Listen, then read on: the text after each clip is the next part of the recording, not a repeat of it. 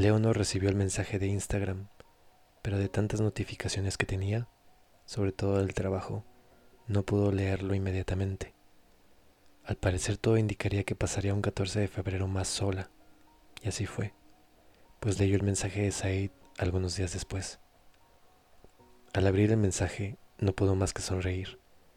De pronto y como un golpe en la cabeza le llegaron todos aquellos recuerdos de su adolescencia y de lo bonito que había compartido con Said.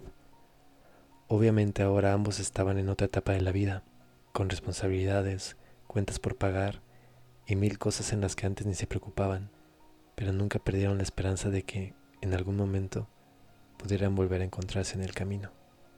A fin de cuentas el tiempo pasa, las cosas cambian, pero un verdadero amor siempre persevera. Leonor le respondió con mucha emoción y a partir de ahí intercambiaron algunos mensajes. Quedaron de verse en la misma cafetería en la que tantas veces fueron cuando eran novios, aquella con un montón de luces en el techo que hacía parecer un lugar mágico. Said llegó temprano y la esperó en la mesa que estaba justo en una pequeña terraza y que tenía una vela muy romántica a la mitad. Said se encontraba muy nervioso. Constantemente repasaba los posibles diálogos que tendría con Leonor. ¿Cómo la saludaría? ¿Estaría bien abrazarla efusivamente o limitarse a un beso? ¿Podría darle un beso? Ya que aún estaban en pandemia, o solo chocarían puños. La verdad es que cuando la vio llegar, todo eso desapareció de su mente. Había olvidado por completo todo lo que había repasado. Se quedó en blanco. Ella parecía un ángel. Y no, no estoy exagerando. En verdad lo parecía. Si alguna vez Said vio perfección en sus ojos, además de los atardeceres y de la luna, la vio en ese momento al verla llegar, después de tantos años. Se abrazaron y rompieron un poco con el distanciamiento social impuesto, pues era casi imposible evitar un abrazo, que significaba derrumbar la distancia que los separó durante tantos años. Platicaron por horas, como si estuvieran conociéndose por primera vez, y de alguna forma lo estaban haciendo. Al llegar la noche, Leonor lo invitó a pasar a su departamento. Said pudo reconocer en cada detalle del lugar el toque de Leonor, en los colores, en los muebles y hasta en las plantas que había elegido. Todo hablaba de ella, y su personalidad estaba por todas partes. En la repisa de uno de los muebles de la sala había una vieja foto de la prepa, en donde salía Said. Fue como tener un fugaz viaje al pasado y recordar todos aquellos momentos tan felices. A veces no medimos qué tan rápido se nos va la vida, y de un momento a otro simplemente nos pasa de frente sin avisar.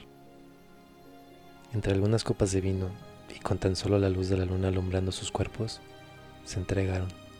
Y aunque algunos podrían pensar que solo fue un encuentro casual, solo ellos sabían a la perfección que se sintió como hacer el amor, como si sus cuerpos se reconocieran y solo estaban esperando ese momento perfecto para volverse a encontrar.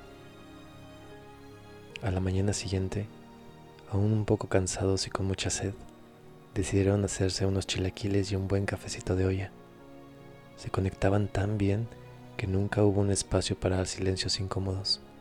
Se rieron y platicaron por horas hasta que llegó la hora de partir.